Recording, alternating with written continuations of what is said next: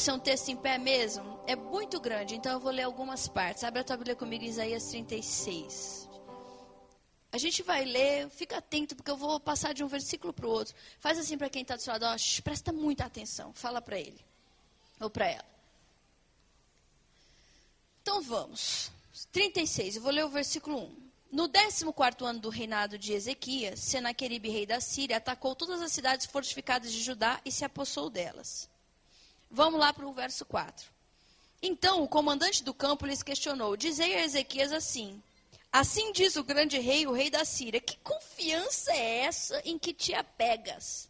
Senaqueribe, o inimigo, Ezequias, o rei que servia a Deus. Senaqueribe, o inimigo, pergunta para Ezequias: Que confiança é essa em que te apegas? Digo, teu conselho e poder para a guerra são palavras vazias e sem sentido. Em que confias para te rebelares contra mim? Tu confias no Egito? Ele pergunta, porque ele achou que Ezequias estava confiando no Egito para ajudar nessa guerra. Contudo, se declarares, verso 7, confiamos em Yahvé, nosso Deus, porventura esse Deus não é aquele cujos altos santuários e altares Ezequias removeu, alegando a Judá e a Jerusalém, deveis adorar aqui, diante desse altar? Para aqui que eu vou te explicar essa história, rapidão, para a gente não demorar muito. O pai de Ezequias, a casa, eu estou falando de Israel, era um reino, certo? E Ezequias, ele estava reinando sobre Judá. Ezequias era filho de Acas. Acas era um cara que tinha um governo macumunado com esse rei da Síria. Ele era um cara que não podia fazer o que a Síria fazia, mas ele tinha um, um, um namoro com Senaqueribe.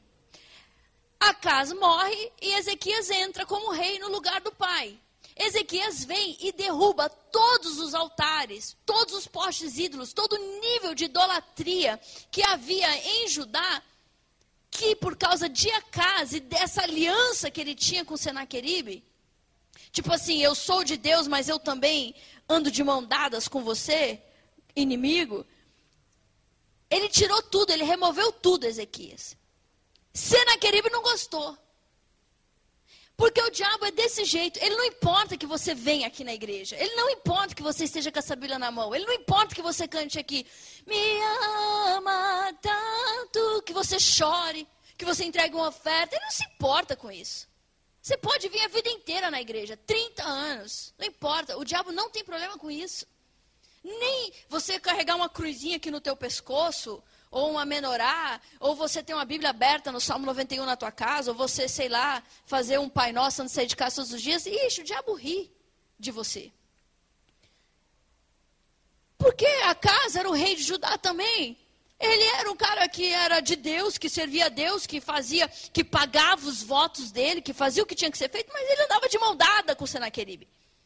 E para que ele tivesse paz com Senaqueribe, então ele colocou em Israel todo tipo de poste-ídolo, de idolatria. Ele fez uma aliança, então tinha um pouco. Senaqueribe não tinha um pouco de, de Deus lá dentro do território dele. Era Ezequias que tinha um pouco do território de Senaqueribe dentro dele. Está entendendo ou não? Porque o diabo é assim, ele não pega o teu pouco, a tua parte. Ele só quer que você tenha algumas partes dele na tua vida. Você pode ser crente a vida inteira, ele não, ele não tem problema. Entende? Desde que você tenha algumas coisas dele na tua vida. Aí aqui, ele fala, você, o que, que, você está pensando? Em quem que você põe a sua confiança? Você derrubou todos os postes, ídolos. Aí, não era esse Deus que você estava adorando e agora você derrubou os altares? Ele nem sabia quem Deus era. Ora, faz um acordo com o rei da Síria. Cara fala, faz um acordo comigo. Eu te darei dois mil cavalos, se é que tens cavaleiros para todos eles. Olha, olha o nível do cara. Aí aqui, verso 10, ele fala assim: Além de tudo, você pensa que eu vim destruir essa terra sem Yahvé? Foi o próprio, o próprio Eterno que me ordenou: sobe contra essa nação e a extermina. Então ele aqui em Sebne e Joá responderam ao comandante: Pedimos que fales com os teus servos em aramaico. Porquanto compreendemos bem, não fales conosco em hebraico, pois deste modo o povo que está sobre os muros ficará sabendo de toda a nossa conversa. Então tá. Ó, imagina essa história. O inimigo, o comandante-chefe de Senaqueribe chega para falar com o povo em Judá. o povo em Judá está ali, ouvindo aquela conversa, eles estão ameaçando, todo cheio de. Né? O que, que você está crendo? Onde você está pondo sua confiança? O que você está fazendo? E aí os caras falam assim: não, ó, psh, a gente entende a língua de vocês. Pode falar, fala, fala em aramaico, fala na língua de vocês. Não fale em hebraico, porque o povo vai ouvir e o povo vai ficar desesperado. Por favor. Aí que eles crescem mais ainda, falam, ah, você quer que eu fale em aramaico? Pois não, eu vou falar em hebraico. Aí o que, que o cara responde? Porventura o meu Senhor me mandou fazer essa declaração somente para você e não aos homens que estão assentados sobre o muro da cidade? que juntamente convosco terão que comer o próprio excremento e beber a própria urina? Olha a ameaça deles. Vocês vão comer o próprio cocô de vocês e beber a própria urina. Vou falar para vocês entenderem.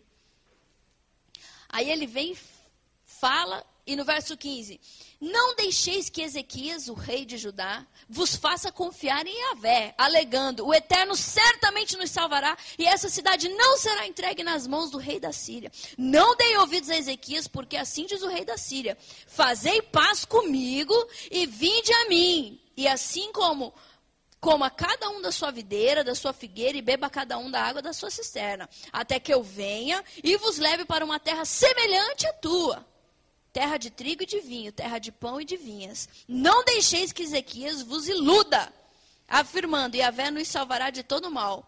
Porventura os deuses das nações puderam livrar suas terras das mãos do rei da Síria? Meu Deus do céu.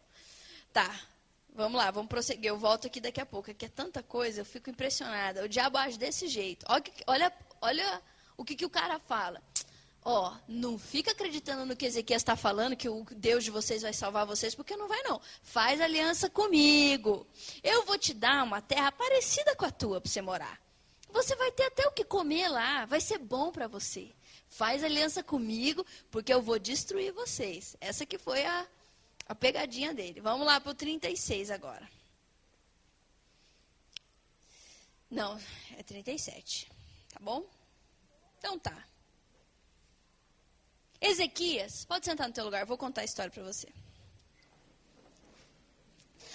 Ezequias fica sabendo disso, eles vão avisar Ezequias, o rei.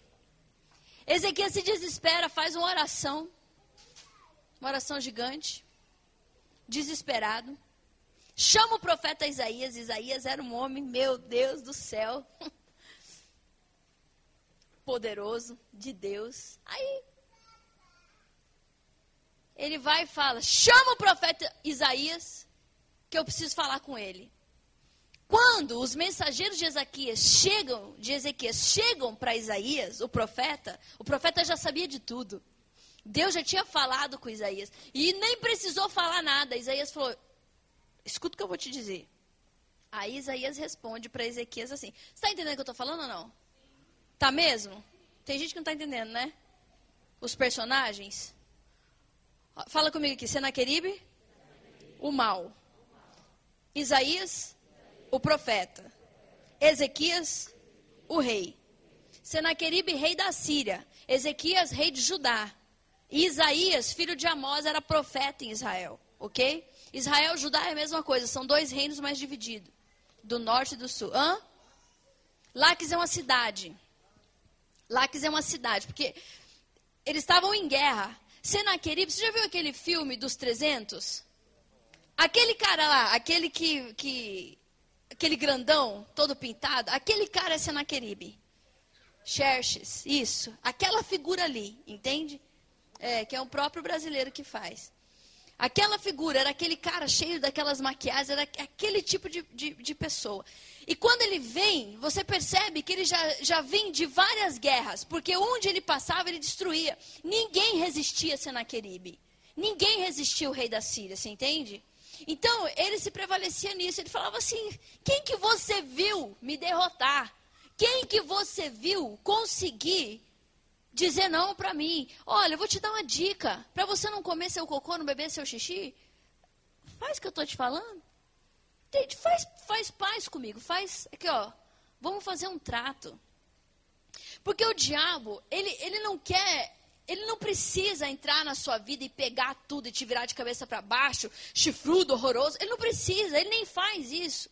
O inimigo ele quer pedaços pequenos, porque ele sabe que Deus, a Bíblia diz assim, lá em Mateus, que seja o teu sim sim e o teu não não. O problema é que Satanás, ele conhece Deus. Satanás entra lá no céu até hoje para nos acusar. Ele sabe quem Deus é, porque o próprio Satanás caiu do céu para a terra. Ele era um adorador, ele estava lá. Então ele sabe que Deus só aceita ofertas inteiras. Deus não aceita meios corações. Deus não aceita meias vidas, ele não aceita nada que seja pela metade. Que seja o teu sim, sim, o teu não, não. O que passar disso é do diabo. O que passar disso é do diabo. Quer dizer que toda pessoa que vive no muro, ela tem dono, ela acha que não.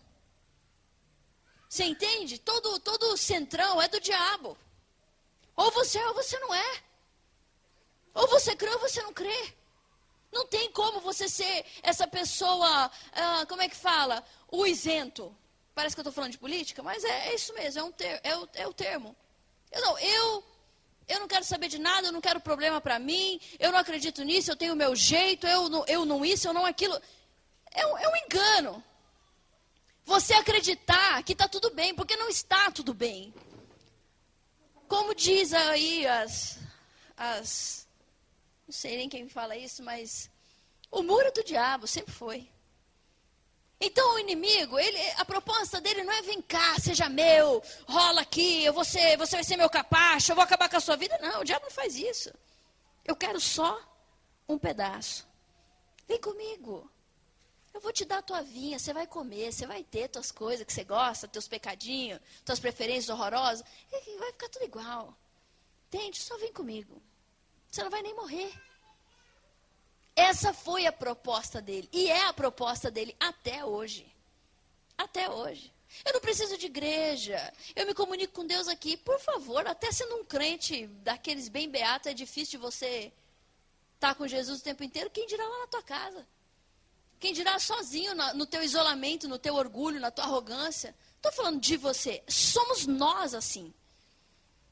E aí o Ezequias, o rei, ficou desesperado, porque ele sabia que ninguém mesmo conseguia parar Senaqueribe. E Senaqueribe veio com tudo, porque ele ficou afrontado do cara romper com ele essa ligação. O problema foi que Ezequias fez o que diferente do que o pai dele tinha feito. Tem muita gente que fala assim para mim, entra num gabinete e fala: "Pô, pastora, minha vida até era boa antes. Eu estava pecando e minha vida estava até boa. E agora que eu quero ser um homem de Deus, uma mulher de Deus, parece que virou um inferno? Claro, filho, porque você estava de mão dada com o Senaqueribe. A hora que você decide arrancar os postes de dentro do teu território, ele fica bravo. Está entendendo? Por isso que ele ficou tão bravo, porque ele tinha aliança com Acas, que era pai de Ezequias. Ele estava dentro do território. Ele não estava, mas ele estava, a influência dele estava lá. E de repente Ezequias vem e fala: Não, enxota tudo, pode sair, não quero saber de você. Aqui não. O cara fica enlouquecido. Quem cê, em quem você está confiando para você ficar valente desse jeito? E aí, Ezequias fica desesperado, manda chamar o profeta, fala para o profeta que vai todo mundo morrer, que o Deus dele precisa me responder. Porque na verdade, Ezequias. Porque Ezequias estava. Ezequias era orgulhoso. Fala comigo, Ezequias era orgulhoso. Ezequias era orgulhoso. Ele sofreu um bocado porque ele era orgulhoso. E Ezequias tinha um orgulho bem ruim, que era qual? Deus fazia as coisas e ele achava que aquilo era ele que tinha feito. Então virava e mexia, Deus tinha que colocar um pé no pescoço dele. Está entendendo? Eu vou, eu vou te dar uma enforcada aqui, seu negão, pra você saber que quem manda em você sou eu. Que você sozinho só faz, mas eu, o bom que você faz é porque eu estou na tua vida. Então Deus vem e pisa no pé, pé, põe o pé no pescoço de, de Ezequias. Porque Ezequias sempre se. Você conhece alguém orgulhoso? Você conhece alguém metido? Você conhece alguém que bate no peito e fala, ah, eu faço. É. Pensando que alguém vai me humilhar. Você fala esse tipo de coisa? Não fala. Não fala. Fala para quem está do lado assim, deixa de ser besta. Fala, não, você precisa deixar de ser besta. você só. Porque você. Deus só olha para a pessoa e fala assim: hã? Quem o quê? O que você fez? Hã? Aí você, você atrai a atenção de Deus, mas de uma maneira tão errada. Entende? Então Ezequiel estava precisando mesmo. E aí, quando ele manda lá o povo falar com Isaías, o profeta já dá a resposta. Ele fala: não, não, não, não, não, fica tranquilo. Olha a resposta. Ele fala assim, ó. Eis o que deveis dizer ao vosso Senhor. Assim diz Yahvé o Senhor. Não tenhais medo das palavras que ouvistes de blasfêmia, das, que os servos do rei da Síria proclamaram contra a minha pessoa. Deus fala assim, ó. Contra mim falou que os caras iam lá né, comer excremento e beber urina e falaram, falaram contra mim. Porque toda pessoa que ofende um filho de Deus de verdade, uma pessoa que é separada, que ama a Deus, que decide Deus, quando você ofende uma pessoa dessa, você ofende o próprio Deus. Ele toma a ofensa como para ele. Eis que eu enviarei sobre ele um espírito que, para que, quando ouvir uma certa notícia, retorne à sua própria terra, e ali farei com que ele seja exterminado ao fio da espada. É o que Deus fala. Deus fala: vou matar Senaqueribe, não te preocupe com isso, não. Aí vamos lá aqui. Isaías faz uma oração. E eu quero aqui falar, parar nesse momento com você, porque Ezequias recebe uma carta em algum momento de Senaqueribe, uma carta muito afrontosa. E Ezequias, ele era um cara acima da média. Ele não era um, um, um café com leite. Ele tinha uma inteligência sensacional. Ele reinou 29 anos em Judá. Ele era tipo um engenheiro. Ele fez, ele construiu um, um, um, um tanque de água escondido, porque todas as vezes que o que os inimigos de Israel atacavam Israel, eles atacavam diretamente nos poços de água, porque o povo é deserto, ficava sem água. Porque você quer acabar com alguém, né? Tira a água dele. Ele conseguiu fazer, quando você vai em Israel, você passa por esse lugar. É escuro, é um, é um, é um túnel. Que a água passa limpa assim, mas ele, ele não tem como ver. Ele, tá, ele, ele é só tem rocha do lado. Ele conseguiu cavar uma rocha naquele tempo, sem nenhum tipo de sonda. Os caras vieram de um lado e de outro e se encontraram no meio. Não tinha sonda, não tinha nada para dizer aquilo. Não tem, não tem explicação dele ter conseguido fazer aquilo. Que tipo de, de, de inteligência ele tinha? Eles cavaram dos dois lados e o túnel bateu um no outro. Os caras se encontraram no meio do caminho, a água fluiu. Ela é uma água que vai até aqui assim, é, em mim deve dar mais ou menos na coxa, mas é, no joelho, assim. Água pura, gelada, e o, e o túnel é escuro. Não, entra sol lá. E aí ele vai, passa por lá, e, e, a água ficava escondida dos inimigos. Ele era um cara sensacional. Ele tinha uma inteligência é, de, de, para trabalhar com o exército acima da média também. Ele não era qualquer pessoa. Por isso que ele era meio mitidão.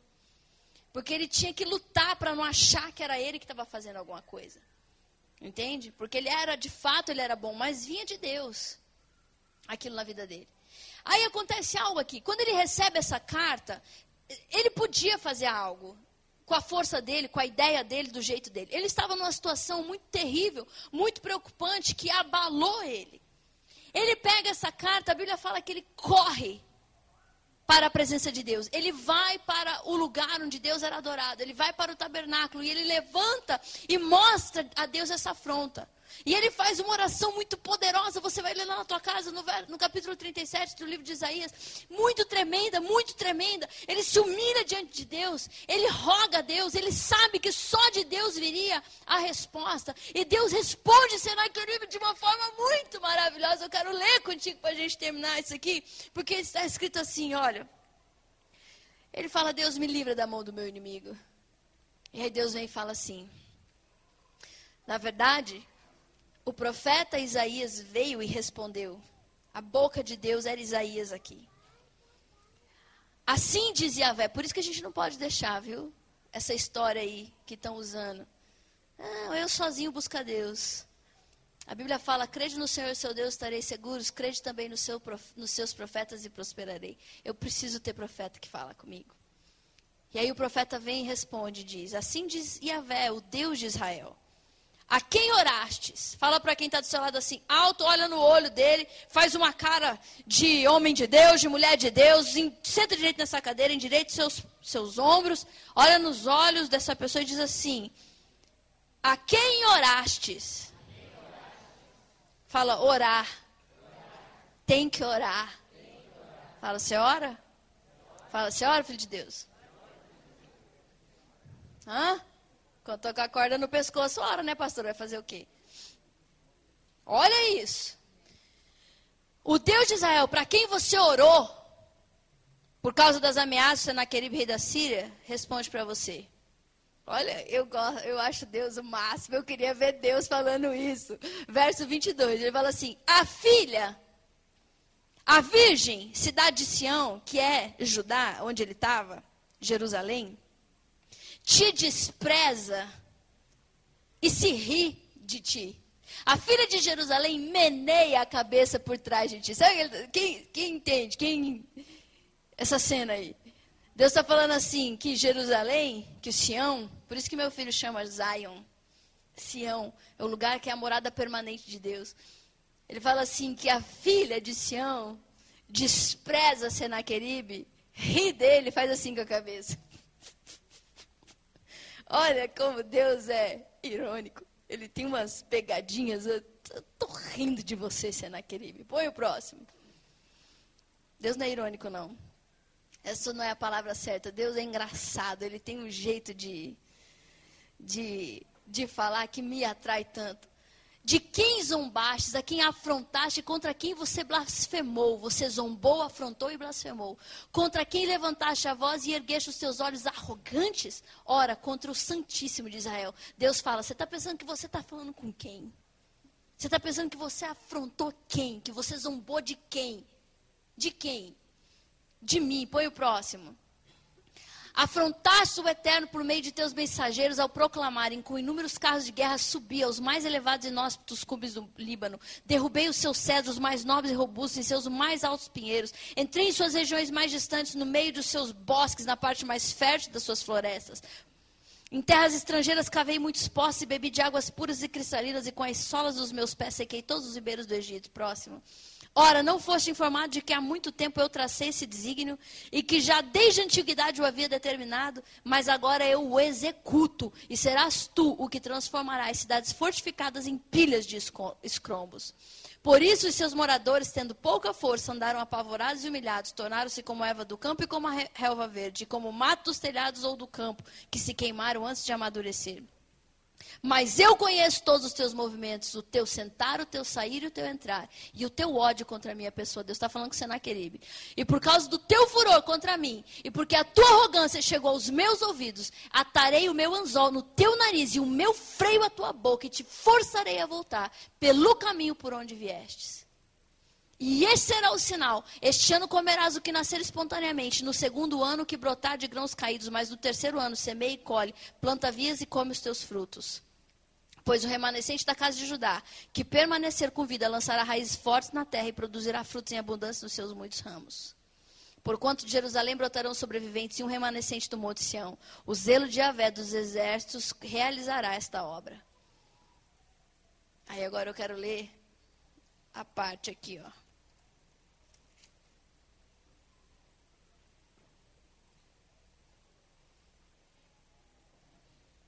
Verso 33, põe para mim, por favor. Deus fala assim: Quanto ao rei da Síria, eis o que dizia Yahvé o Senhor: Ele de modo algum adentrará nessa cidade não conseguirá atirar contra ela uma só de suas inúmeras flechas. Não a cercará com seus escudos, tampouco construirá rampas de cerco e invasão contra ela. Próximo. Pelo mesmo caminho por onde ele veio, baterá em retirada. Ele não entrará nessa cidade. Palavra de Yahvé o Senhor. Eis que eu mesmo defenderei essa cidade a fim de salvá-la por amor de mim e por amor de Davi, o meu servo. Em seguida, o anjo de Yahvé saiu e matou 185 mil guerreiros no próprio acampamento assírio. Assim que o povo se levantou ao raiar da manhã seguinte, só havia cadáveres espalhados pelo local. Então Senaqueribe, rei da Síria, fugiu do acampamento, voltou para Nínive e lá permaneceu. Aí sucedeu que certo dia, estando ele prostrado no templo de seu Deus, Nisroque, seus próprios filhos, Adramalaque e Sarezer se aproximaram sorrateiramente e o assassinaram à espada. Então fugiram para a terra de Ararat e seu filho chamado Esaradom assumiu o trono da Síria como seu sucessor. Ezequias correu para o lugar da presença de Deus. Ele entrou no tabernáculo para mostrar a carta que Senaqueribe tinha mandado e recebeu resposta. Deus falou: ele não vai entrar na cidade, fique tranquilo. Eu mesmo vou defender essa cidade por amor a mim e por amor de Davi, o meu servo. E ele, Senaqueribe, também morreu. Dentro do lugar onde ele oferecia sacrifício para o Deus dele. Matado pelos seus próprios filhos, morto pelos seus próprios filhos. A diferença. Quero dizer uma coisa para você. Nós temos vivido dias intensos espiritualmente falando, talvez seja a era mais carregada de toda a história. Há um intenso trabalho de Satanás contra as pessoas, na mente. As pessoas estão tristes, ansiosas, depressivas, sem esperança, enfermas da alma. As doenças do físico, as doenças que você tem visto na pele, é, doenças que elas aparecem doenças autoimunes, todo tipo de doença. Elas são fruto, é o resultado da alma que está enferma. Por todas as pendências que as pessoas carregam na sua alma. Pendências que nunca são resolvidas, a falta do perdão, a mágoa, o rancor, o ódio, as injustiças que sofreram, as tristezas, os traumas, as dores. Hoje nós temos uma realidade de pessoas que não sabem elaborar os seus próprios lutos. Elas não conseguem sair, se desvencilhar das suas próprias tristezas. Elas acreditam que um empecilho, que uma dor é o fim. Elas não desenvolvem o luto. O luto precisa ser desenvolvido. Eu preciso elaborar as minhas perdas. Eu preciso elaborar, eu preciso ter uma conversa com a minha alma e entender o que foi que aconteceu comigo. Por que, que eu sou desse jeito? Por que, que eu tenho essa preferência horrorosa? Por que, que eu sou uma pessoa sexualmente tão, tão podre? Por que, que eu minto? Por que, que eu tenho medo de tudo? Por que, que eu estou deitado na minha cama e acordo três horas da manhã como se eu, se eu tivesse afundado num, num, numa de tristeza, de luto, de, de, de desespero? Por que, que isso está acontecendo comigo? Por que, que eu quero me matar? Por que, que eu prefiro pensar em mim morto do que vivo? Por que, que eu tenho uma vontade tão enfraquecida? Por que, que eu não consigo amar a Deus? Por que, que eu não consigo amar meus filhos? Por que, que eu não consigo viver bem dentro de um relacionamento? Por que, que nada dá certo na minha vida? Por quê? que tudo que eu tento dá errado? Tem algum problema? O problema geralmente está relacionado com eu aceitar Senaqueribe dentro do meu território com aceitarmos as influências de Senaqueribe dentro do nosso território. Eu amo Deus, eu sirvo a Jesus, mas eu também gosto disso e daquilo e daquilo e daquilo. Ah, quer dizer então que eu não vou para o céu porque eu faço isso aqui agora, meu Deus? Então quer dizer que o perdão de Jesus não existe? Queridos, escuta o que eu vou te falar. Deus não faz alianças. Ou é tudo, ou é nada. Ou eu me entrego por inteiro, ou ele não quer a minha oferta. Ananias e Safira não precisavam ter morrido. Todo mundo ia lá e entregava as ofertas, entregava o dízimo. Todo mundo tinha combinado de fazer aquilo. Era o que estavam fazendo naquele momento. Eles vendiam as riquezas e vinham e entregavam aos pés dos apóstolos. Eles viviam ali naquela comunidade. Ananias e Safira, pirados, foram lá e pegaram metade, pegaram uma parte do valor e vieram entregar para Pedro achando que, que, que, aquilo seria permitido. Não é que Deus os matou porque eles não entregaram aquela oferta inteira, mas porque Deus não quer isso e ele precisava mostrar: ou você é tudo ou você é nada, ou eu não quero. Deus não precisava nem da metade, nem do inteiro, nem de nada, mas Ele quer o nosso coração por inteiro. Se você é um rebelde, gente, rebeldia é característica da nossa geração. Não é porque eu, eu, ó, que todo mundo que ama o Jesus vai vir de vermelho. Ah, por quê? Qual é o problema? Eu vou vir de preto. Qual é o problema? Jesus agora é vermelho? Quem que falou? Hã? Como? Hã? Hã? Hã? Hã? nada, é só para vir, porque tá todo mundo. É, é. Não, não, mas eu não. Hã? Como assim? Tá pensando que estão mandando em mim agora? Vermelho veio de onde essa cor? É a rebeldia intrínseca dentro do coração. Não importa nada, eu só quero ser rebelde.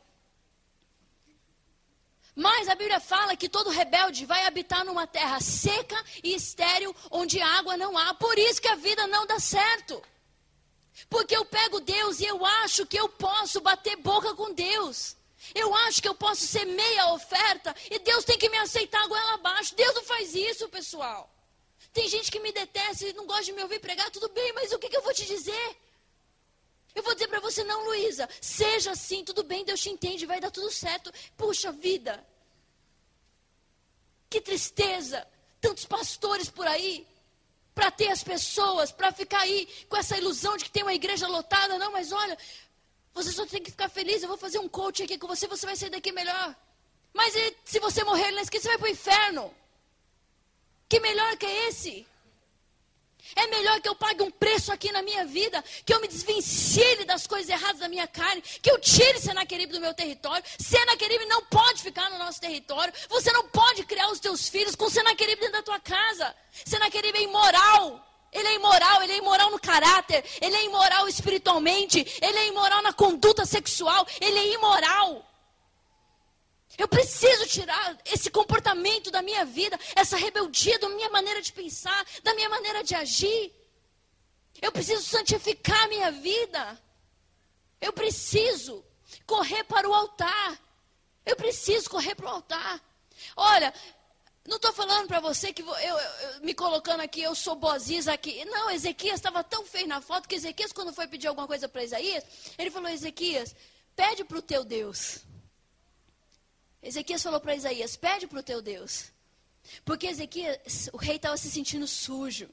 Ele sabia que ele estava com culpa do cartório. Mas ele precisava de Deus. Então ele foi lá e falou para Isaías, o profeta: Pede para o teu Deus, porque você é um homem de Deus. Ele podia ter falado: Pede para Deus, para o nosso Deus, para o meu Deus. Ele falou: Não, pede para o teu Deus. Ele falou isso de uma forma humilde. Porque ele sabia que ele não estava bem. Mas essa situação serviu para ele compreender que ele só podia colocar a confiança dele em Deus.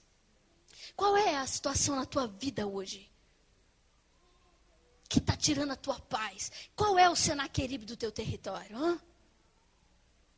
E te deixando atordoado, tirando o teu sono, te deixando doente, chateado, aflito. Como se você já tivesse derrotado, porque Sanaqueribe é tão nojento que ele vem para cima de você como se ele já tivesse ganhado. Ele vem arrotando vitória. Você sabe o que vai acontecer com você hoje? Não, ei, não fala, não fala em hebraico, não, fala em aramaico, para que, por favor, vai ficar todo mundo aí preocupado. Hã? Vou falar em hebraico mesmo, hoje. Você está achando que eu vim chamar só você aqui? Vai todo mundo aqui comer as suas fezes, a sua urina. Olha o cara. E o povo se amedrontou. Porque a gente se amedronta, porque a gente é desse jeito, porque a gente não compreende quem Deus é. Porque a gente tenta apertar os nossos próprios botões, porque a gente tenta fazer na força do nosso braço e não dá certo. Eu quero convidar você hoje para você sair desse lugar de medo, de condenação, de culpa, de tristeza, de ansiedade e ir para o altar e dizer: Deus, eu quero mostrar para o Senhor essa aflição. Eu sei que eu estou errado, eu sei que eu falho, mas eu quero pedir que o Senhor me perdoe, porque Tu és o meu Deus. Me limpa, restaura minha mente, me ensina a viver em paz contigo. Olha só o que Senaqueribe falou. Ei, Ale, fique em paz comigo que vai dar tudo certo para você. Essa era a, proposta de Senaqueribe. Eu vou te dar o que você quer. Se você está olha para quem está do seu lado e fala assim: se você está confortável na tua vida espiritual, você está indo para o inferno. Se você está sentado nessa cadeira confortável, acredita, você está indo para o inferno. Porque o evangelho de Cristo é um evangelho de cruz. É impossível você ouvir a palavra e você ficar confortável. Se você fica confortável, você está indo para o inferno. Se você liga lá um pastor na internet para ouvir ele, ai, fala, meu Deus, ai, ufa, tá tudo bem. Não preciso mudar nada, só preciso ficar feliz. Você está indo para o inferno. Pode acreditar no que eu estou te falando. Se eu quisesse te agradar, eu falava outra coisa, mas eu quero que você vá para o céu. Eu quero ir para o céu. O evangelho, ele incomoda. Incomoda. Ele te deixa com raiva. Ele, ele te. Ele, ele faz você pensar, entendeu? Ele, ele dá um gosto ruim na tua boca. Porque ou eu me dobro para a verdade absoluta de Cristo, e a minha vida vai fluir para eu ser usado por Deus naquilo que Deus quer, ou eu vou viver confortável. Igual o Senaqueribe falou: vem, filhão, vou te dar tua vinha, vou dar para você o que você quer, vem, só fica aqui. Não precisa nem. Daqui a pouco eu te levo para um lugar que vai ser. Ele fala assim: ó, é parecido com a tua casa. É parecido com isso aqui, fica tranquilo, só vem. Tem muita gente que está apostando nisso e está indo embora com o Senaqueribe. Eu só quero ficar em paz. Ah, ficar, me deixa aqui. Tem gente que fala assim para mim: olha, pastora, me deixa, me deixa em paz aqui no meu banco. Eu não quero falar com ninguém, eu só me deixa em paz no meu banco, não quero falar nada, não quero nada, só me deixa em paz no meu banco. É bem tipinho de quem ouviu a proposta de Senaqueribe. Fica aí no teu cantinho mesmo, tá tudo bem, só aqui, ó. Agora, se você se sente incomodado, quase desesperado, fique em pé na tua cadeira e diz: Deus, eu quero tirar Senaqueribe do meu território. Eu quero tirar, eu não quero conviver com nada, eu não quero ter aliança com esse desgraça desse Senaqueribe, eu não quero o diabo no meu território, eu não quero que ele, eu não quero nada, eu não, se for para viver angustiado, eu prefiro viver angustiado e ir para o céu do que em paz com o Senaqueribe. Me ajuda, desvenda o mistério da minha alma, revela para mim o que está errado comigo. Por que, que, eu tenho me sentido assim? Por que, que as coisas não dão certo na minha vida? Por que, que depressivo? Porque, queridos, escuta uma coisa que eu, como tua pastora, vou te dizer: tem duas tristezas que operam no mundo. Só dois tipos de tristeza. Ouve, olha para mim. A tristeza que vem do mundo, ela opera para a morte. Ela bate na tua porta e ela entra. É uma tristeza que às vezes não tem nem motivo para estar aí. Ela opera para a morte, é para matar mesmo. Nunca se ouviu falar tanto. As pessoas estão se suicidando como se a vida delas não valesse nada. Porque Senaqueribe fala isso para elas. Entendeu? Quem você pensa que você é? Quem está te dando essa confiança? Porque o diabo ele entra assim. Primeiro ele quer fazer paz com você. Parece que ele é teu amigo, mas depois vem de verdade o que ele é. E a Bíblia fala que ele só veio para matar, roubar e destruir. E aí ele vem intimidando as pessoas e falando para elas: Não, a morte é melhor para você. Você não vai ser inútil. Você não presta para nada, nada vai acontecer. Dá tudo errado, vai lá, vai ser melhor. E a pessoa se mata. A propósito de Deus, ela não é fácil. Ela fala assim: eu vou te transformar. Eu vou mexer contigo. Eu vou incomodar você. Mas eu te amo e eu vou te usar. E você vai prestar. É isso que ele quer. Então, se você está incomodado, pela tristeza do mundo, que ela opera para a morte, você tem que sair dela. Agora tem uma outra tristeza, que a Bíblia fala. Que é a tristeza que vem de Deus e ela opera para. Fala mais alto, a tristeza que vem de Deus opera para arrependimento. Tem tristeza que bate no teu coração, que é o próprio Deus que aperta o botão dela lá, e ele fica te olhando aqui assim. Vamos ver. Que hora você vai entrar na minha presença e se ajoelhar para eu falar para você do que, que você tem que se arrepender? Quando você sente essa tristeza no coração, você tem que correr. Onde você estiver, corre para um lugar, se fecha e diga: Deus, o que foi que eu fiz? O que foi que eu fiz que te desagradou? Qual foi a injustiça que eu pratiquei? O que, que eu tenho feito? A rebeldia é como pecado de feitiçaria. Tem gente que é rebelde e acha que está tudo bem. Você está sendo contado como um feiticeiro diante de Deus, se você é rebelde. Preciso de ninguém. É meu jeito, eu não gosto desse negócio de igreja, aqui não sei o que, não sei o que, não sei o que, meu. Ah, é rebelde. Deixa Deus falar com você. Ele vai falar. E aí você chora e pede perdão e se arrepende. Fala, eu não vou voltar a esse pecado. Eu te peço perdão. Você vai, a hora que você se arrepender genuinamente, você vai sentir uma alegria invadir o teu coração no mesmo instante. Tem alguma tristeza no teu coração hoje? Verifica que tipo de tristeza que é. Se é para arrependimento, vai diante de Deus e se arrepende. Se você fez uma injustiça contra alguém, se você está sendo metido, orgulhoso, arrogante, se você tomou algo de alguém que você não podia tomar, eu sei. tem falhado com os teus filhos, tem falhado com a tua esposa, tem sido infiel, infiel nos dízimos, infiel nas ofertas. Ah, eu, eu não sou infiel, eu não sou adúltero. Não, mas está lá na internet o tempo inteiro, completamente viciado. Pornografia, queridos, depois a gente vai fazer um seminário. Eu quero falar só sobre isso. Para as pessoas entenderem o que, que a pornografia faz dentro do cérebro humano. O tanto de roubo que ela provoca. O tanto de demônio que entra. É igual uma casa sem telhado. É um prazer momentâneo que custa muito caro. É de graça entrar lá e assistir pornografia, mas não é. A gente tem que estar consciente disso. A gente precisa tirar a Senaquerib do nosso território. Entende? A gente vai começar a sentir esperança à medida que Senaquerib entra. Porque quando Senaquerib veio afrontar Ezequias, Deus disse para ele assim: Eu, eu garanto para você que Senaquerib não vai entrar aqui. Ele não vai atirar uma flecha contra você. Pelo mesmo caminho que ele veio, ele vai voltar. Eu vou pôr um freio na boca dele, um cabreço no nariz. Eu vou puxar e vou fazer ele voltar. E nunca mais Senaquerib se levantou contra Ezequias outra vez, sabia? Ezequias, que se que somos nós, que sou eu e sou você, estamos aqui diante do altar de Deus. Você vai apresentar a tua oração, nem sei que oração, mas vamos fazer isso.